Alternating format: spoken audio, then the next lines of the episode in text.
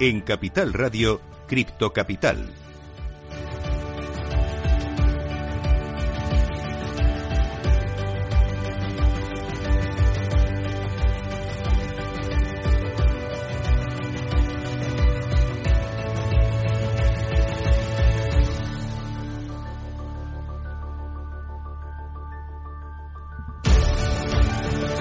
Saludos a todos los criptocapitaleros. Para vosotros es este programa el primero de la radio española que te cuenta lo que nadie te está contando sobre la tecnología blockchain y el mundo cripto. Estamos aquí para informar, formar y entretener. Y si es posible, todo a la vez.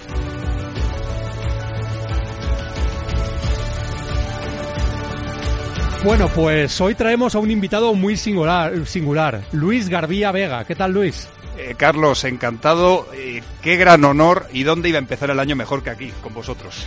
Pues es mutuo. Por lo tanto, vamos a estar en muy buena compañía. Y también tendremos nuestras habituales secciones del Cripto Enigma, la Criptopedia, el Cripto Test y el Cripto Consejo. Y como siempre empezamos por el Cripto Enigma. Eh, consiste hoy en saber qué es la dirección del bloque Génesis. Bloque Génesis. Resolveremos el enigma al final del programa, pero solo si sois buenos y os quedáis hasta el final con nosotros.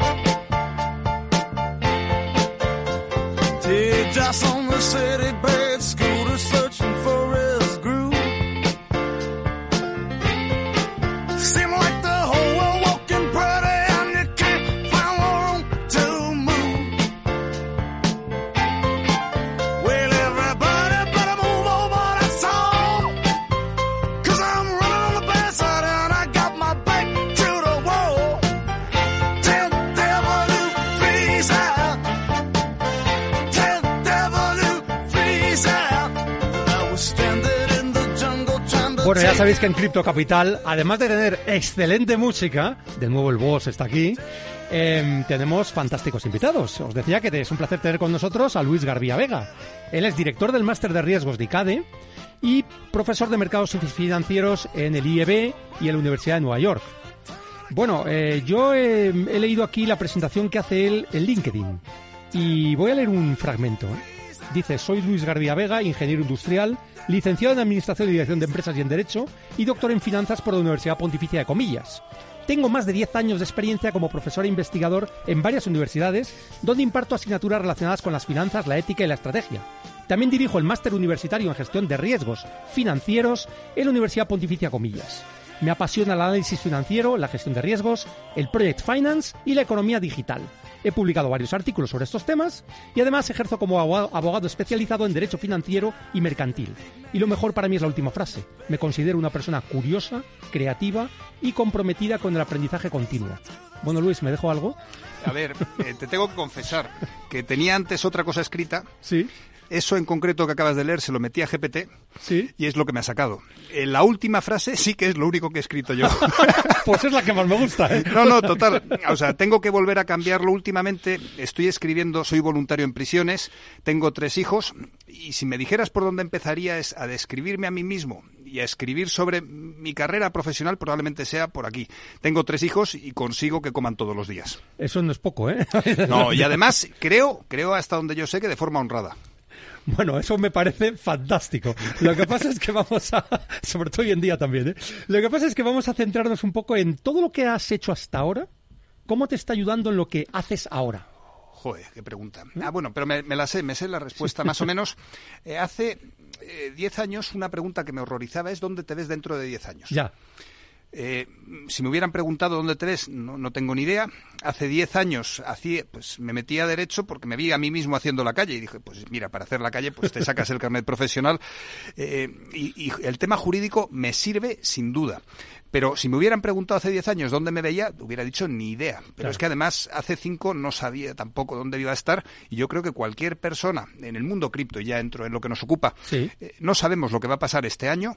Eh, cualquier cosa, pues en el mismo 2008, la- los amigos de Satoshi, cuando estaban tomándose esa cerveza en el bar y estaban hablando de qué iba a pasar con esta tecnología, yo estoy seguro que ni ellos mismos sabían, tenían eh, conocimiento de hasta dónde iba a llegar esta locura.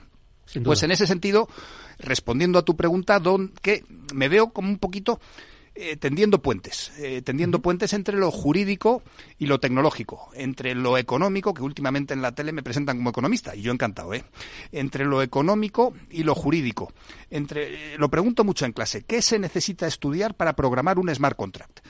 Smart contract que ni es inteligente ni es un es contrato, contrato. pero se necesita estudiar derecho, economía, tecnología, ser ingeniero y la respuesta es que no, que no necesitas estudiar nada salvo saber hacerlo. Y en ese punto es donde me veo en a ver, que he estudiado un montón de cosas. Eh, mi padre me decía, una carrera no sirve para nada, pero eso solo lo puedo decir yo que la tengo. Pues me, me veo, puedo decir eso de que la carrera no sirve para nada, pero sí que es necesario entender, saber de lo que estamos hablando y muy fundamental, lo comentábamos antes de entrar en el directo, ser capaz de distinguir el ruido del valor. ¿Por qué? Porque cada vez hay más ruido y dentro de ese ruido hay un montón de cosas especiales, pero tenemos que ser capaces de llegar a ello y para eso es fundamental, Carlos, saber de qué estamos hablando. Pues para saber de qué estamos hablando hay una pregunta que hacemos a todos los invitados y tú no te vas a librar, claro. y Esto es como la resistencia. más o menos, pero sé que sé que no te gustan las etiquetas y además est- estoy de acuerdo contigo, pero sabes que hay tribus, ¿no? En este mundo, entonces Sí. hay criptofans, criptoescépticos. ¿Tú cómo te defines y por qué? qué, qué buena pregunta y, y me alegro que me la hagas este año. Porque, a ver, eh, el año pasado probablemente te hubiera respondido que, que- que estoy cansado de los criptobros. Sí. Que, que al final lo del criptofan, además en mitad del, en el invierno hace mucho frío, Carlos. Hace mucho frío y pero este año 2024 eh, que está empezando hasta junio y probablemente todo el 2024 sea sin duda criptobro. Eh, el Bitcoin el año 2023 ha subido una barbaridad desde 16 desde los 15.000 dólares hasta hoy creo que eran 45.000 dólares. Exacto, o- estamos al borde de los 45. al borde de los 45.000 dólares y yo creo que esto es la punta de un iceberg que veremos cómo crece enormemente durante el año 2024. Y en el halving, en cuanto toquemos el máximo anterior, eh, en cuanto toquemos el máximo de los 68.000 dólares eh, que hicimos en 2020, volverá a dispararse probablemente esto y este año me siento sin duda criptobro. No animo, por favor, a, que nadie invierta en algo que no entiende. Que nadie eh, se meta aquí sin saber de lo que estamos hablando. Pero, dicho lo cual, dicho este, eh, una vez hecho este disclaimer, el principio del año 2024 va a ser muy divertido para los que nos dedicamos a esto del cripto. Y bueno, y dentro de las tribus hay los maximalistas del Bitcoin. Hay un gran debate sobre si el único criptoactivo que tiene valor es el Bitcoin y todo lo demás es basura, o como mucho Ether y poco más. ¿Tú qué crees sobre esto realmente? eh? Joder, qué gra- me- eh, le he dado las gracias a mi padre y ahora voy a citar Amanece que no es poco. Eh, esto es, quiero ser intelectual para poder decir eh, maximalista del Bitcoin. O, yo soy bastante más llano. A ver, la filosofía del Bitcoin, el patrón oro, Bretton Woods, eh, la Santísima Trinidad y el dogma de... A ver, soy católico, voy a la cárcel desde la pastoral penitenciaria. Pero entiendo que, Que no eso se de la los oyentes, no va a la cárcel de, de convicto ni de preso. ¿eh? bueno, de- depende. Eh, a ver, he dicho que soy honrado, pero probablemente si entrara alguna vez diría que, que yo no he sido el que ha cometido aquel delito. Por lo tanto, prefiero dejar en el aire. Pero dicho lo cual, la pureza eh, de la Virgen yo creo que es más una metáfora que cualquier otra cosa. Y en ese sentido, la pureza del Bitcoin, pues igual. En este programa, hoy, eh, que hacemos, bueno, hoy, el 3 de enero hicimos, eh, no quiero desvelar el cripto, ¿cómo, cómo lo llamáis? El criptoenigma. Efectivamente. Pero el lo 3 de enero fue, hicieron 15 años. 15 años, justo, 15 años de una efeméride, no voy a decir cuál. Eh, hoy sí que yo creo que el Bitcoin es algo que tiene una importancia tremenda. Dicho lo cual, el, junto con el paper original del Bitcoin aparece, apareció una palabreja por ahí, que era blockchain. Sí. El blockchain es una tecnología. Eh, tú y yo sí nos acordamos del VHS. Yo pregunto a mis alumnos en clase qué es eso del VHS y me dicen... No saben lo que es. No, no saben lo que es y tampoco les importa y tampoco hay necesidad de que lo sepan. Al final lo importante no es tanto la tecnología a través de la cual se da servicio, sino, y esto para mí es lo relevante, el servicio que se da. Con el VHS que, gestionábamos vídeo, mm. con el blockchain que gestionamos valor. Eh, ahora hablamos, si quieres, digo, ahora tenemos todo el programa, pero eh, la idea de la automatización que se consigue con los smart contracts, para mí es fundamental. O sea, el paso que da Ethereum frente al Bitcoin, que luego Ethereum puede tener sus forks, puede, perdón por ponerme tan, tan técnico, pero eh, aunque pueda tener una complejidad técnica, eh, el mundo en el que estamos ahora, DeFi, el mundo de las finanzas descentralizadas, probablemente sin Ethereum no sería lo que es. Es decir, ¿el Bitcoin es puro? Sí. Eh, ¿La Virgen es virgen? Sí. Y luego, ¿todos los santos han sido santos? Sin duda que también. ¿Algún santo habrá hecho alguna salvajada y el Vaticano, desde un punto de vista político, lo habrá hecho santo? Y esto lo digo desde una universidad católica. Pues probablemente también. Pero vamos a quedarnos en la metáfora. El Bitcoin es una maravilla. Yo no conozco a nadie. En clase también lo pregunto. ¿Qué pasa debajo del agua? Y todo el mundo dice, nada, nada, nada. No conozco a nadie que haya usado el Bitcoin para traficar con cocaína ni con esas cosas. Y el Bitcoin fue el origen Luego viene Ethereum, que yo creo que, pensando en el segundo halving, ha tenido mucho que ver. Y luego vino el mundo DeFi, pensando en el tercer halving. Y no sé si te estoy respondiendo a la pregunta, que depende del que tenga delante, pues esto es un poquito como las cenas de Nochevieja. Pues cuando ceno con gente que es un poquito más de Podemos, pues, pues soy un... qué bueno es Sánchez. Cuando ceno con gente que es un poquito más de derechas, pues joder, qué buena es Ayuso. Intentando no poner a parir a nadie, aunque por dentro sí que, Carlos, entre tú y yo, sí que tengo de vez en cuando ganas de poner a parir a la gente. Y perdón si lo de parir tiene alguna connotación eh, machista, feminista. no, aquí, aquí somos libres y... soy consciente y, lo digo medio, medio de broma, medio en serio. No hay ningún problema con eso. Bueno, eh, has dicho algo muy importante y es que es cierto que lo de la pureza de la Virgen mm, mejor para los teólogos. ¿eh? Eh, y entonces, y, esto, me estoy refiriendo al Bitcoin, ¿no? Entonces, me parece una discusión un tanto estéril cuando realmente lo que estamos haciendo es una revolución en la cual Bitcoin fue el primer paso y posiblemente Ethereum ha sido el segundo y no sabemos cuál será el tercero, porque aquí cada mes o cada año pasan cosas diferentes. No lo sabemos, ¿eh? O si habrá un tercero, o simplemente con los smart contracts y las finanzas descentralizadas ya estamos, eh, digamos, mm, viendo todo el esplendor o el inicio del esplendor que eso puede suponer para la revolución de las finanzas. Eh, totalmente. Es, a eso a lo que me refería cuando hay que ser capaz de diferenciar el ruido del valor. Las discusiones teologales Hmm. Eh, a ver, que está muy bien, lo de soy experto, digo cosas que nadie entiende y así consigo colocar eh, mi proyecto de inversión. Pero las discusiones teologales para mí forman parte del ruido. ¿Por qué el blockchain? ¿Por qué el Bitcoin y por qué Ethereum vale? Porque hay un montón de gente que lo está usando. Yo para usar una tarjeta de crédito, para usar un billete, pensando en la tarjeta de crédito, no tengo que saber cómo funciona la tecnología. Igual que yo para usar, saber para usar un billete no tengo que pensar en cómo funciona un holograma. Para usar un coche no tengo que saber eh, lo que es el motor o cómo funciona el cigüeñal. No, no. Para usar la tecnología lo que hay que hacer es usarla. Tienes una necesidad, la tecnología cubre con esa necesidad y ya está. La, la vida en general es, es sencilla. Al final es importante y yo creo que tenemos una función y tú lo haces estupendamente desde este programa, ser capaz de decirle a nuestros oyentes qué es lo importante y sobre todo que lo entiendan y que entiendan que si algo no son capaces de entenderlo, probablemente el valor que tenga esa cosa es poco.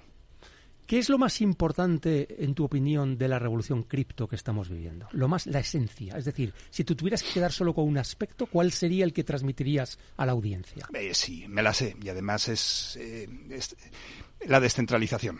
El elemento fundamental es la descentralización.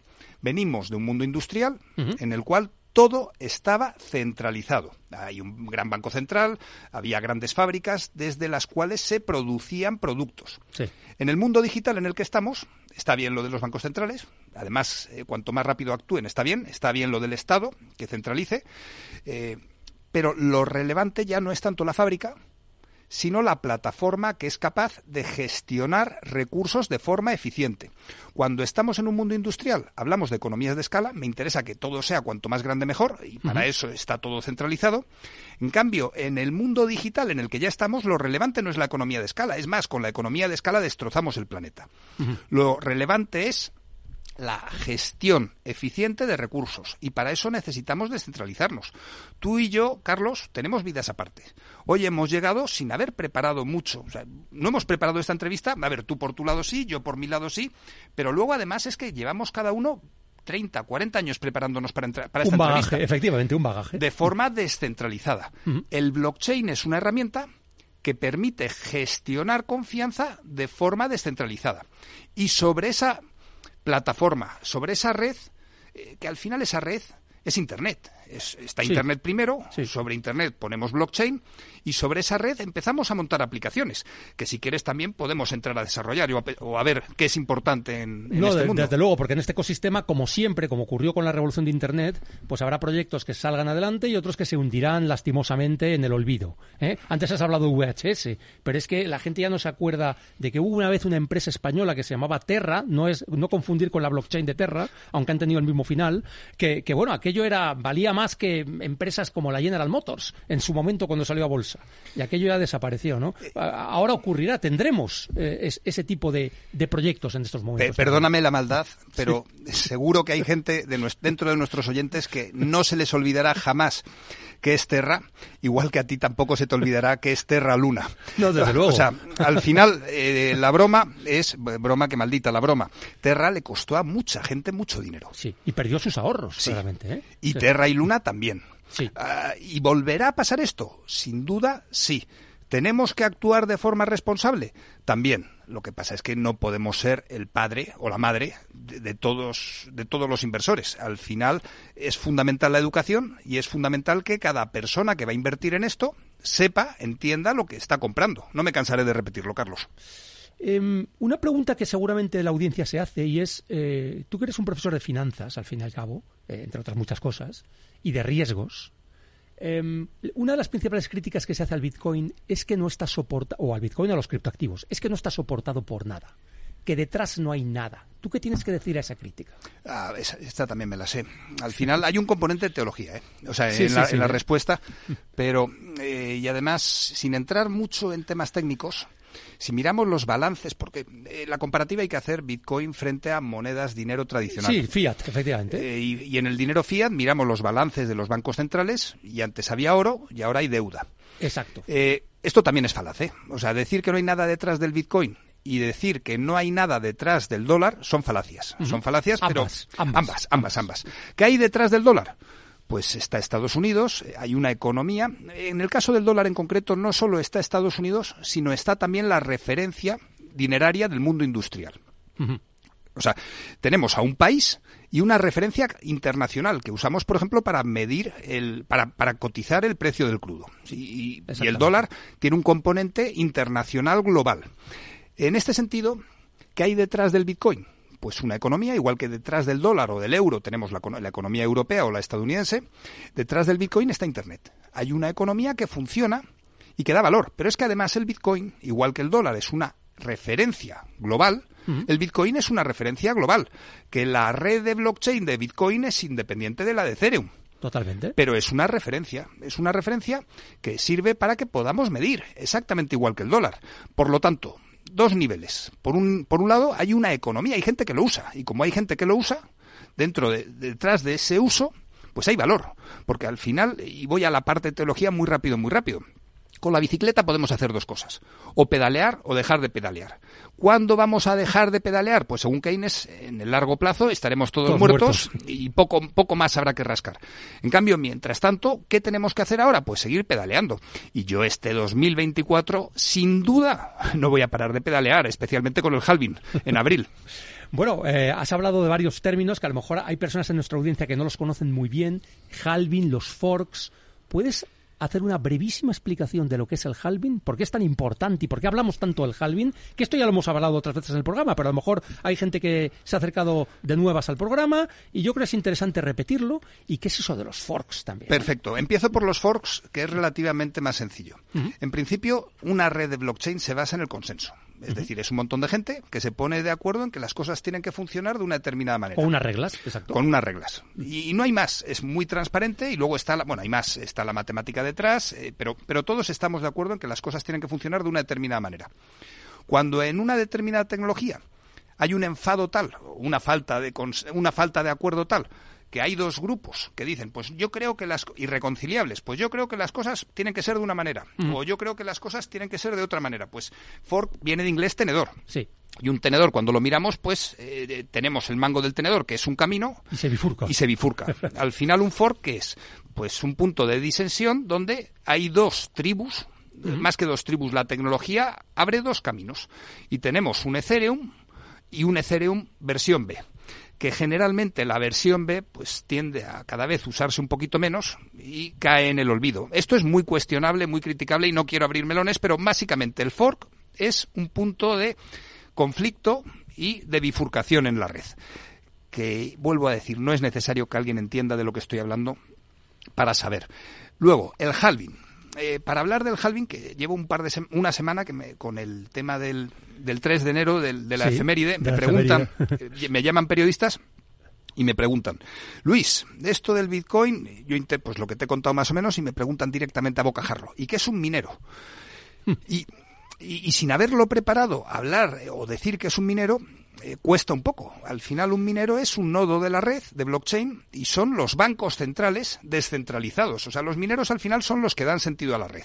Y un minero tiene tres funciones. Una de las funciones es conservar la red. O sea, dentro de cada minero tiene toda, todo el histórico de las transacciones. Exacto, darle seguridad a esa red. Eso es. Otra de las funciones es validar las transacciones. Es decir, yo te quiero mandar eh, bitcoins a ti, Carlos, pues desde mi wallet a tu wallet tengo que pasar por los mineros que me autoricen. Y a cambio los mineros cobran una comisión. Y la tercera de las funciones que hacen los mineros es crear nuevo dinero que ponen en circulación. He dicho dinero en este programa. Si hubiera alguien del Banco de España diría también dinero por pinchar, pero hay que ser, hay que tener cuidado con la terminología. hay que ser preciso. Hay que ser preciso. Eh, los mineros son los encargados de poner en circulación los nuevos bitcoins. Están trabajando y por su trabajo reciben una recompensa. Esta recompensa cada cuatro, o sea, cada diez minutos reciben, o sea, hay una carrera que dura diez minutos y, y, el que gana, el minero que gana esa carrera, se queda el premio correspondiente a esos diez minutos. Pues el premio que obtienen los mineros cada cuatro años cae a la mitad. Exacto. ¿Qué quiere decir que cae a la mitad? Pues que un minero eh, que estaba recibiendo, pues no me lo sé, pues no sé si estamos en 12,5. No, creo que 6,5. O en 6,5. Pues un minero que está recibiendo 6,5 a partir eh, de después, justo el día después del halving, en lugar de 6,5, va a recibir la mitad. Si el minero recibe la mitad, para que el incentivo que tiene el minero siga eh, siendo razonable o se siga conservando igual, el precio del Bitcoin se tiene que doblar. Eso, eso dicta la lógica, oferta y demanda. Sí, sí, dentro, o sea, al final hay un número finito de bitcoins y para que los mineros sigan funcionando el precio se tiene que doblar. Esto es algo relativamente sencillo de entender y de explicar qué es lo que acabo de hacer una vez hecha toda la introducción, pero es la recompensa que reciben los mineros. El problema es que el precio del bitcoin en función a qué? Eh, en función a su uso. O sea, y al final cada vez usa Bitcoin más gente. Mm. Pero luego también están las expectativas. Se ha hablado de incentivos y las expectativas también juegan un papel fundamental. Y si nosotros creemos que el precio va a subir, y yo ahora mismo estoy diciendo en antena y delante de un montón de, gente que escucha que el precio va a subir, pues estoy generando expectativas. Sin duda. Y probablemente esto provoque el que el precio suba todavía más. Una profecía autocumplida. ¿sí? Eh, totalmente. Totalmente. Pero ya el Bitcoin tiene un punto de madurez como para que este sea el cuarto halving y hayamos visto procesos asociados con, con, esta subida de precio eh, pues cada cuatro años. Yo creo que lo has explicado muy bien. Em, bueno, para matizar, creo que he cometido un error. Ahora mismo la recompensa son 6,25 bitcoins por bloque que se mina y va a bajar a 3,125. Porque estaba inicialmente en 25 bitcoins, el, primer bloque que se minó. Y los no, primeros el primero 50. 50, luego bajó a 25, efectivamente, y ahora estamos en 6,25. ¿eh? Entonces, bueno, pues después de esta explicación que nos sirve como criptopedia, tanto de los forks como del halving, vamos a hacer una breve pausa para que abra el mercado americano y para la publicidad y continuamos con Luis Garbía, no os perdáis la segunda parte del programa.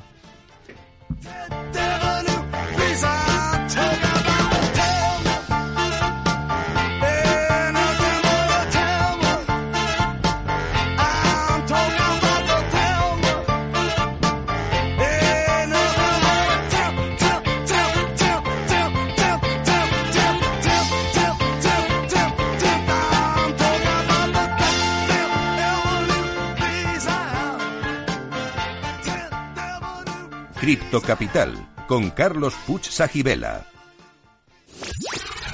Capital Radio. La genuina radio económica. Siente la economía.